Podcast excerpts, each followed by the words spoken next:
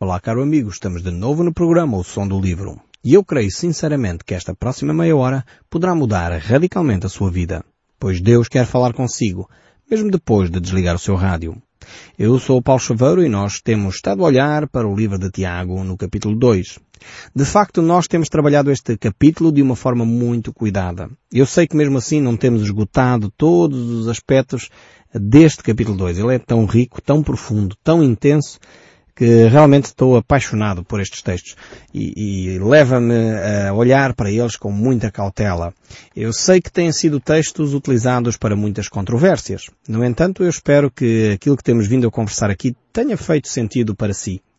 Eu tive há uns tempos atrás, quando fazia a formação para eh, me preparar para este programa, um dos meus formadores disse uma frase muito interessante. Uh, e na altura ele estava a fazer uma formação para a gestão do tempo.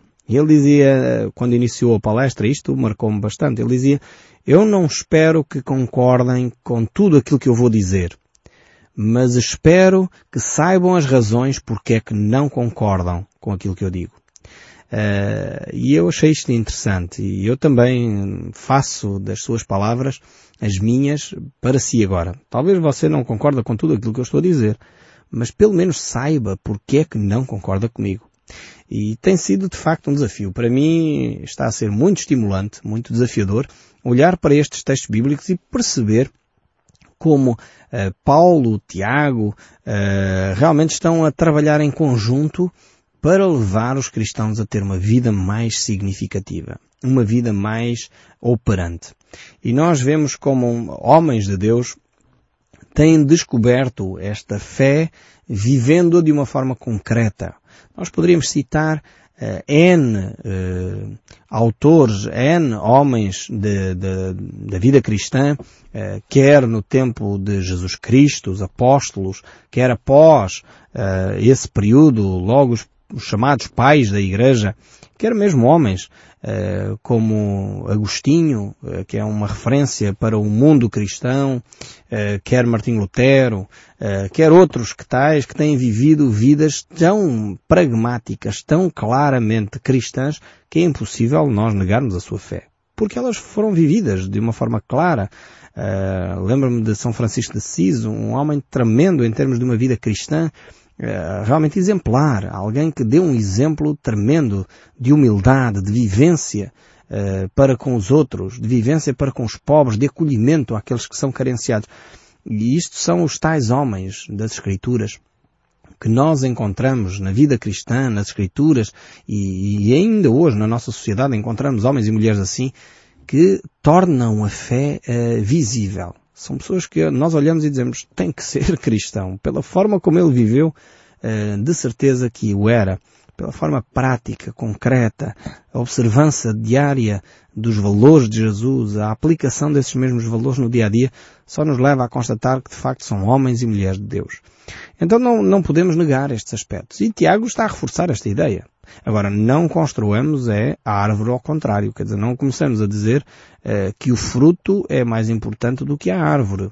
E é o que Tiago está a dizer. Eh, e ele usa, de facto, neste capítulo 2, uma imagem bonita e mais uma vez que nos ajuda a perceber isto, eh, quando ele diz que o corpo e o espírito, eh, enfim, andam em conjunto, quer dizer, e o corpo sem o espírito está morto, assim como um espírito sem corpo anda, enfim, anda por aí a vaguear e não é nada, não é? Então, ele utiliza esta imagem para descrever as obras e a fé. A fé é como se fosse o espírito, as obras é como se fosse o corpo. E, portanto, se for só obras sem espírito, é um cadáver. Portanto, é religião, é, é mofo, é, é, circunstância, é cerimónia, é, enfim, não tem valor. Uh, agora, se for só fé sem obras, também não tem valor. Quer dizer, é uma coisa etérea, enfim, é, mística, mas que não se manifesta no concreto do dia a dia. Então, é importante que estes dois aspectos andem ligados um ao outro e uh, grandes debates teológicos têm uh, sido realizados porque muitas vezes se quer dissociar uma coisa da outra e não se pode. É a mesma coisa que tentar dissociar o espírito do corpo. Mata-se a pessoa e não há hipótese. Portanto, não, não há possibilidade de separar o espírito do corpo. Porque quando isso acontece, o espírito vai para o Senhor que o deu, como diz as Escrituras, e o corpo fica, vai, volta à terra, volta ao pó, uh, que, de onde foi formado. Então, é, passa a ser cadáver, passa a ser morte, passa a ser miséria, desgraça. Então não confundamos as coisas. Fé e obras têm que andar de mãos dadas. Não podemos dizer, e o Tiago aqui faz esta reflexão, uh, não podemos estar a, valorizar uh, demasiadamente uma coisa e dizer que a outra não é precisa ou vice-versa. Têm que andar de mãos dadas. São parte, uh, são dois lados da mesma moeda. Tiago diz isso, Paulo diz isso, as escrituras todas dizem isso, Jesus nos reafirma isso, demasiadamente uma coisa e dizer que a outra não é precisa ou vice-versa. Têm que andar de mãos dadas. São parte, são dois lados da mesma moeda. Tiago diz isso, Paulo diz isso, as escrituras todas dizem isso, Jesus nos reafirma isso, dizendo que não se acende uma